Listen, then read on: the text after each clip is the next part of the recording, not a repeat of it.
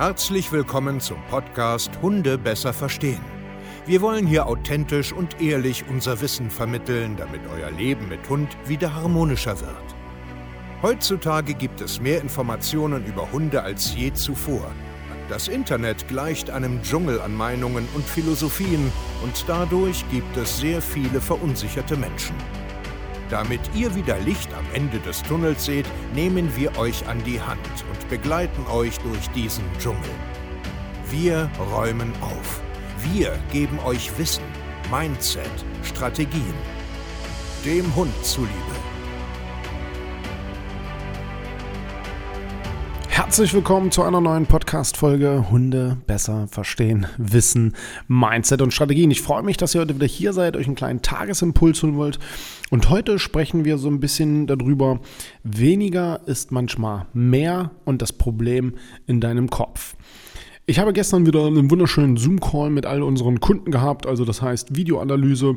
Wir haben uns ein paar Videos angeschaut und ich äh, durfte dann einen ähm, ja, äh, Frischling, also die bei uns gerade recht neu im Coaching sind, ähm, ist ein Terrier-Mischling äh, aus dem Auslandstierschutz der jetzt gerade mal so zwei, drei Monate circa hier in Deutschland ist und bei der Familie ist.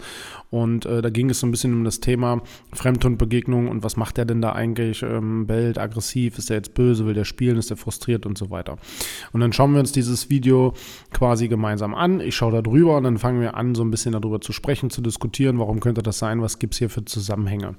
Und ihr müsst euch jetzt vorstellen, Terrier, recht jung, äh, kommt aus dem Auslandstierschutz, ist jetzt hier in einem ganz neuen Land mit neuen Menschen und so weiter.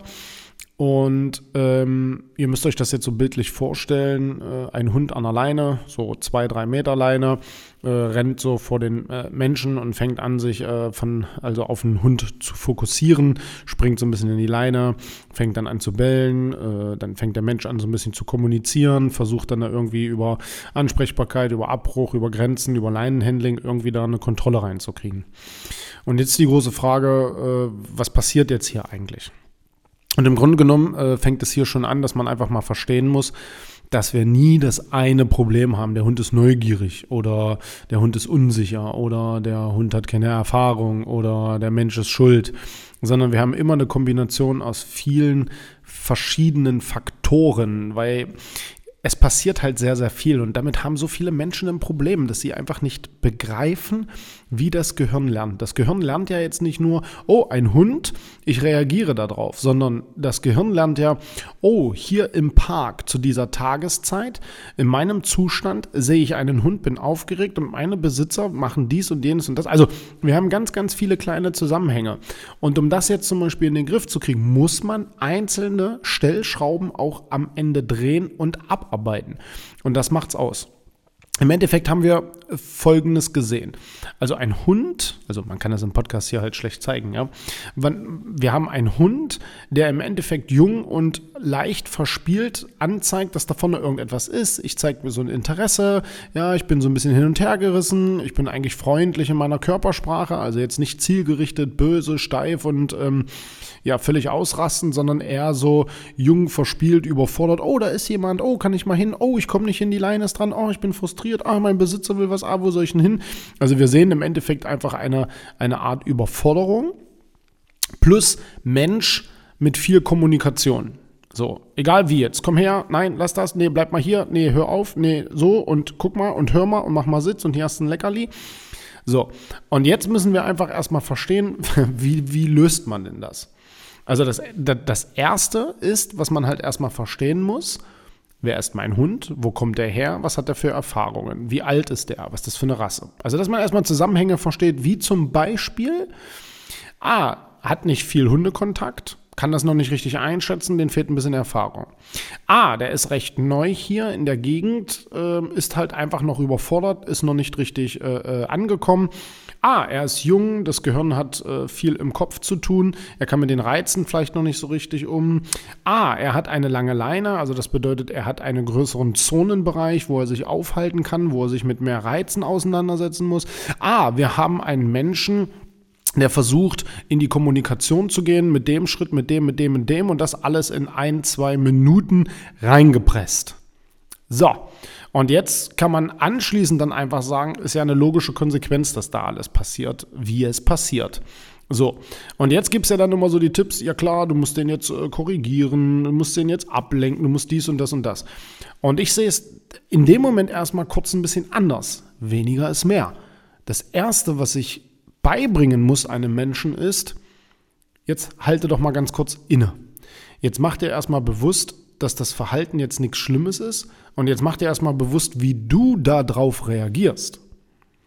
Wie reagierst du denn darauf, wenn dein Hund nervös, aufgeregt wird und irgendeine Verhaltensweisen zeigt? Du fängst an, komisch zu kommunizieren, dich komisch zu bewegen, hin und her ambivalent zu sein. Und das ist das Erste, was wir abstellen müssen. Die Kommunikation deinerseits, also Mensch zum Hund, besser zu strukturieren.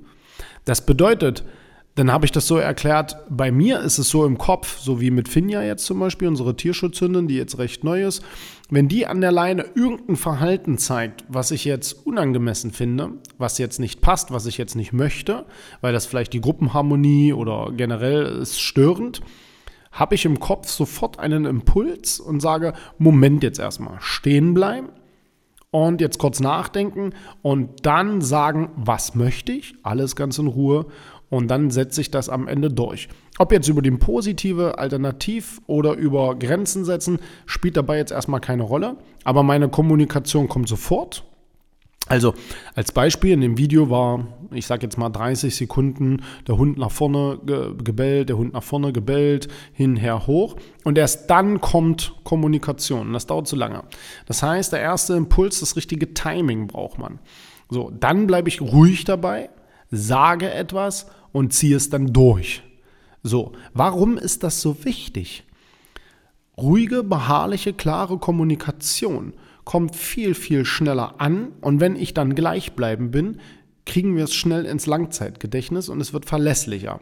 Fange ich aber an, schneller zu reden, nervöser zu reden, hin und her zu springen zwischen lass das, komm her, mach Sitz, geh mal rechts, geh mal links, bleib mal hinten, ach vorne und das und dies, habe ich eine unklare Kommunikation, ich habe Nervositätsenergie, ich habe zu viel Stress, ich hau da zu viel rein und schon wird es einfach noch bescheidener. Und so bewegt man sich am Ende des Tages spiralabwärts. Weil zuerst war der Hund vielleicht einfach nur überfordert, weil er da vorne nicht einschätzen kann, was da ist. Dann sieht er, dass es ein Hund ist und merkt die ganze Zeit parallel über mehrere Wiederholungen und Tage, dass der Mensch halt auch immer nervös und hin und her ist. Und irgendwann wird es einfach eine dauerhafte Stressspirale. Und deswegen ist weniger mehr. Der erste Schritt ist, zu verstehen, was passiert da. Und der zweite Schritt ist, sich selbst als Mensch neu zu strukturieren und zu formieren. Und erst dann macht es Sinn, gewisse Strategien umzusetzen. Bleib hier, lauf Fuß, hör mir zu, setz dich dahin, bleib links, bleib rechts, keine Ahnung, was das jetzt am Ende ist. Und das muss man stellvertretend außerhalb des Konfliktes auch trainieren. Und nur so kommt man nachhaltig tatsächlich auch in den Kopf rein und beruhigt sich selbst und beruhigt auch seinen Hund wieder. Weniger ist mehr.